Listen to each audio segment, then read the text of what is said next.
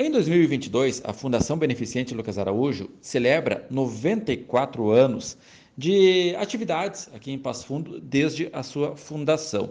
Para explicar um pouco mais como funciona, qual é o funcionamento da Fundação Lucas Araújo e também de que maneiras a comunidade pode, pode ajudar, uh, bem como qual é o público atendido aqui, conversa conosco na Planalto News neste momento Luiz Costela, que é o diretor da Fundação Beneficente Lucas Araújo. Então, seu Luiz, é uma semana de comemorações, tendo em vista o aniversário que será celebrado no próximo sábado, dia 14, não é mesmo? Boa tarde.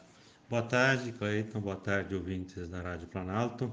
Como sempre, é uma grande alegria fazer parte dessa emissora também, né? Como nossa parceira, a Fundação também. E, de fato, a Fundação, neste ano, no dia 14 de maio agora, completa, então, 94 anos de atividades. Talvez lembrar um pouquinho que antes de, de iniciar as atividades ainda, em 1915, o coronel Lucas Araújo deixou, então, um testamento do qual surgiu a instituição em 1928. Então, começamos a contar o primeiro ano em 1928, né? então, a partir daí, as atividades iniciaram, mas desde 1915 ainda, 1915, já a, havia a ideia né, dessa, dessa instituição. Enfim, uh, hoje a instituição atua na, atendendo crianças, adolescentes no Lar da Menina, né? nós estamos, estamos atendendo meninos e meninas de 4 a 6 anos e meninas de 6 a 15 anos no Lar da Menina. A capacidade do Lar da Menina é para 160 meninas ou meninos, né? 160 uhum. crianças e adolescentes. Atualmente a gente está em, torno em torno de 110 tá, participando, mas ainda hoje de manhã a assistente social estava me dizendo que está havendo procura e a gente acha que durante o ano vai ampliar, porque em relação à pandemia também o pessoal parou um pouco da, das atividades presenciais e a fundação também no Lar da Menina acabou atendendo as crianças mais de casa e não houve novas inscrições. Então, a partir de agora, a coisa começou a movimentar e está é, tá havendo novamente procura. Então, a, aqui no Lar da Menina, é, atendimento noturno inverso escola, né, com serviço de convivência e fortalecimento de vínculos. Aqui, as crianças e adolescentes elas se envolvem é, com oficinas, oficinas de informática, de teatro, de dança, música, percussão, culinária, é, e, e, dentre outros, capoeira e assim por, por diante. E no turno que estão aqui, também recebe, no caso as que vêm de manhã, recebe o café da manhã, recebe o almoço antes de ir para a aula. E durante a manhã ficam envolvidas nas oficinas. As, as crianças que vêm à tarde, então elas já vêm antes do almoço, já almoçam conosco, já participam das oficinas da tarde e também tomam café da tarde antes de ir para casa. Então tem o atendimento também da alimentação, né, equilibrada, com nutricionista, com produção própria, inclusive de hortas uh, uh, e pomares e, e, assim por diante, né? E, de, e também participam então com os nossos educadores sociais, instrutores de, de, e oficineiros então dessas oficinas. No abrigo de idosos, a chamada instituição de longa permanência para idosos, né? Também é um dos grandes desafios do atendimento hoje, em função também do da grande é, grande número de, de, idosos que procuram, é, porque a, a população está envelhecendo, né? Então há uma demanda bastante grande, a gente não consegue atender a, a todos, né? Nós temos a capacidade máxima do nosso abrigo é para 65 idosos. Tá? Hoje a gente está com um pouquinho menos, estamos com 52, porque a gente está em reforma ainda, né? Então essas reformas, é, até que a gente reforma dormitórios, tudo, então tivemos que reduzir um pouquinho porque não tem onde colocar hoje, né? uhum. né? Mas a intenção é que dentro daqui um mês, um mês e meio, já todos os dormitórios estejam reformados. Não quer dizer que a gente vai estar concluindo as reformas do abrigo como um todo, porque isso ainda vai alguns meses, em função de quem tem refeitório, corredores outras, outras peças ainda também para fazer a, a, adaptação. É importante dizer que desde 19, é, 2019 a gente está uh, adaptando todo o abrigo né, à legislação, ou seja, alargando portas, trocando foro, trocando piso, e aí a gente aproveita, já é, atualiza toda a parte elétrica, enfim, vira só só serve mais a casca, o resto é tudo novo praticamente, né? Então, um investimento bem grande que a instituição está fazendo no abrigo de idosos está ficando praticamente novo, né? Um, uma instituição, um abrigo que é, demandava lá dos anos 60 ainda, uhum. né? Então, bastante fora da, dos padrões que eram exigidos. E então, nós pretendemos que até o final de 2022 esteja 100% concluída essa, essa adaptação toda, né? E praticamente quem chegar lá a partir da, de agora e no final do ano vai, vai perceber um abrigo novo. Uhum. Pois é. Uh, então, grandes notícias para o abrigo uh, de idosos. E aqui no Lar da Menina, que atende aí quase 150 uh, ah, crianças e jovens, adolescentes, como é que funciona para quem quer ter um atendimento aqui? Como é que funciona essa procura? Qualquer pessoa pode vir aqui e buscar, tem que ter algum, algum requisito, até para explicar para a nossa comunidade de Passo Fundo? Muito boa a sua pergunta, Cleiton. Assim, a instituição ela é uma instituição de assistência social. Então, isso já diz que vai atender o público com vulnerabilidade social que tem necessidade do atendimento. Não é todo mundo que pode ser atendido pela instituição. Como é que chega no serviço? No Lar da Menina, a gente tem uma resolução, todo ano a gente faz a resolução, com as vagas que a gente tem. As pessoas, as famílias, no caso, vão até o CRAS, é, se cadastram no cadastro único, que é um critério para fazer parte do serviço, tá? que aí é que tem a determinação, digamos, ah, é o público da assistência social, à medida que tem o cadastro único. E aí vem a nossa assistente social, a nossa coordenação do, do lado da menina faz a visita, faz as entrevistas, e então a, a criança a, pode acessar o serviço e começar a participar das oficinas. Tá? No abrigo de idosos é um pouquinho diferente. O abrigo de idosos, talvez lembrando assim, é uma instituição é, que atende 24 horas, né? Uhum. É, é, para idosos que não têm mais como serem atendidos em casa, tá? ou não têm mais familiares, que não tem mais quem os cuide, ou com a capacidade de cuidar. Às vezes tem a pessoa que até se disponibiliza, mas não tem condições de fazer, ou porque tem que trabalhar, ou porque está é, doente também, uma, uma, série de outras questões assim. Nós temos um convênio com o município de Passo Fundo e fizemos parte da, da rede de assistência social da, do município. E dentro disso, então, eles vêm já com uma indicação também do, das SENCAS, né? que, é a, que é a Secretaria Municipal de Cidadania e Assistência Social, que é onde as pessoas que precisam acessar o serviço do, da, da ILPI precisam buscar. De lá, então, é feita uma triagem pela própria assistente social das SENCAS, e aí, ah, após isso, então, vai entrando numa lista de espera, né?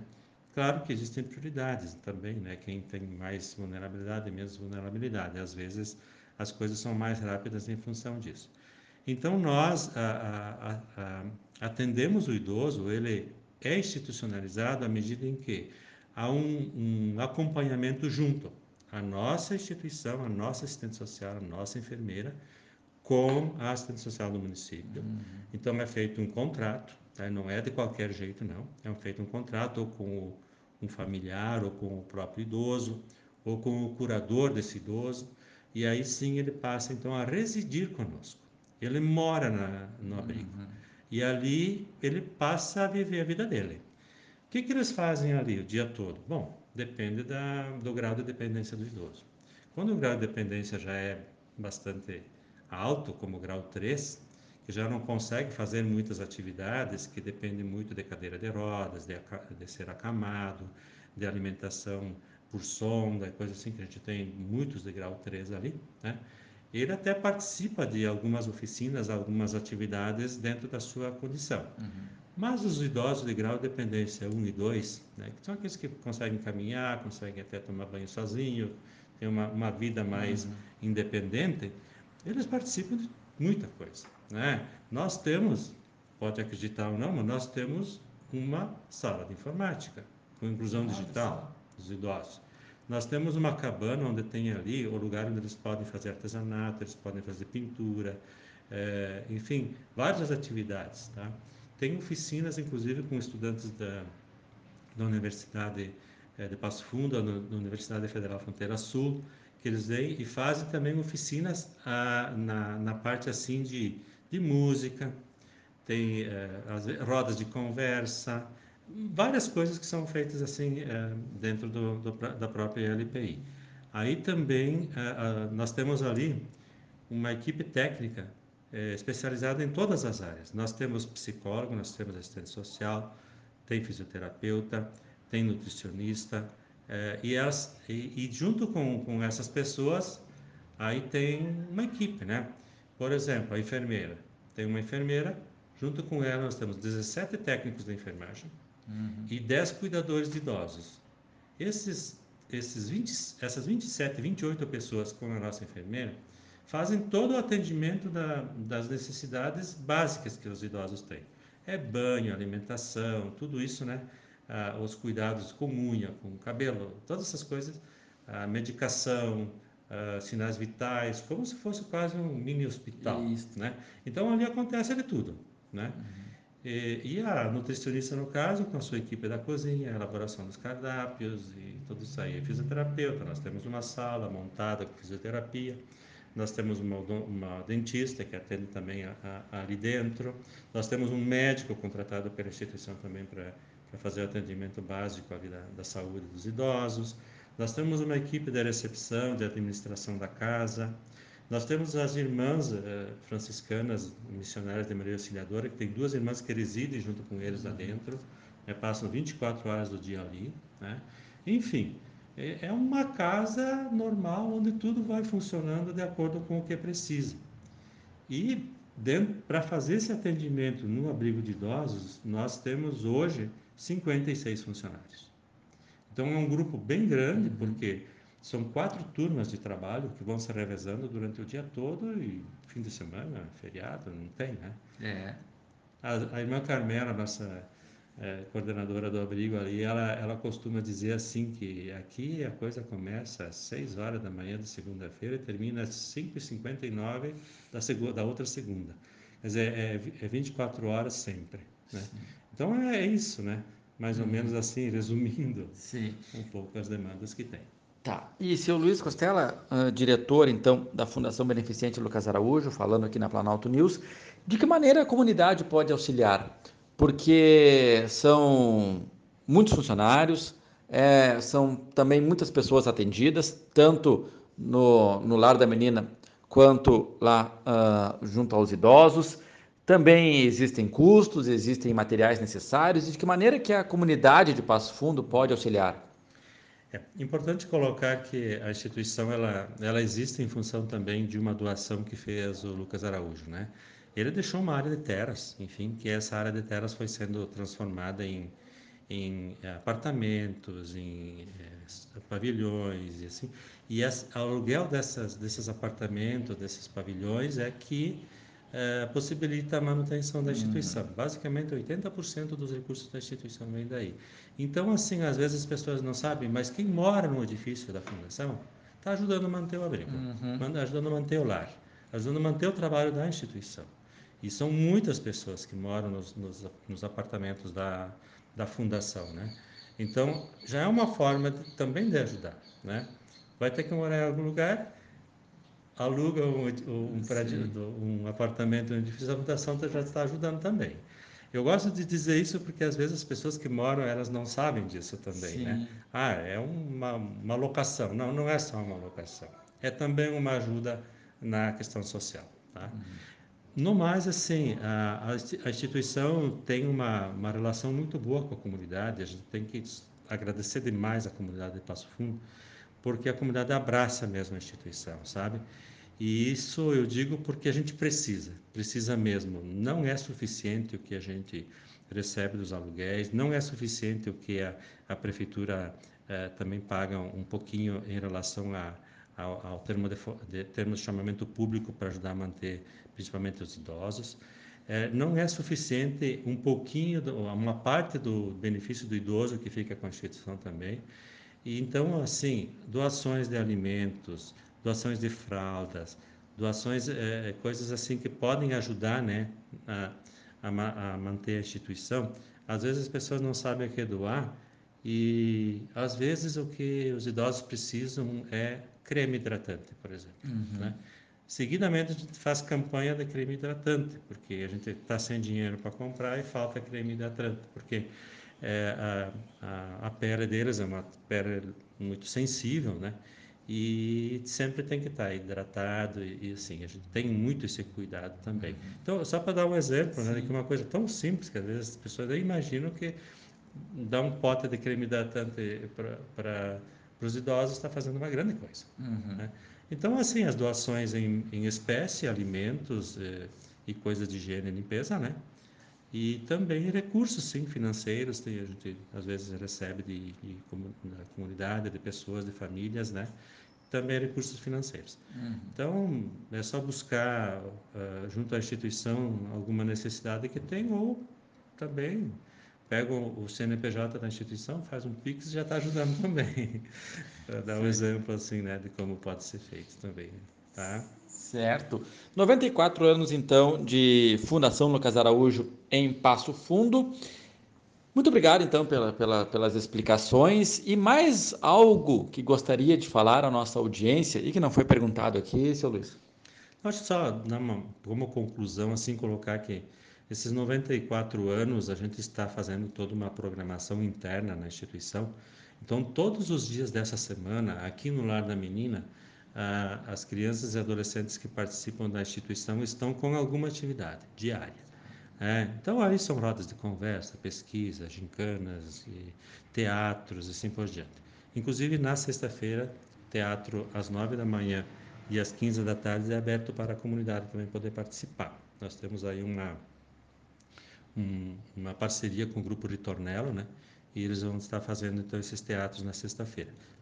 Lá no abrigo também, todos os dias tem alguma coisa também, rodas de conversa, de música, teve também o teatro, só que daí não era aberto para a comunidade, mas uhum. teve um teatro ali também, né? E assim por diante. Também é importante colocar, para concluir então, né, é, que a gente tem é, é, todas as semanas também uma missa lá no abrigo, né? Uhum. Então, a programação da semana de aniversário ela iniciou no sábado com a missa e vai concluir com a missa agora, dia 14 que é o dia do aniversário mesmo, dia 14, com a presença do Padre Nelson Tonello, que é o nosso orientador espiritual lá no abrigo. Né? Uhum. Ele vai, então, estar tá celebrando é, com o pessoal lá. Então, e durante a semana, de segunda a sexta, muitas atividades estão acontecendo internamente aqui. Atividades, então, alusivas aos 94 anos da Fundação Beneficente Lucas Araújo, em Passo Fundo, de onde fala o repórter Cleiton Vasconcelos.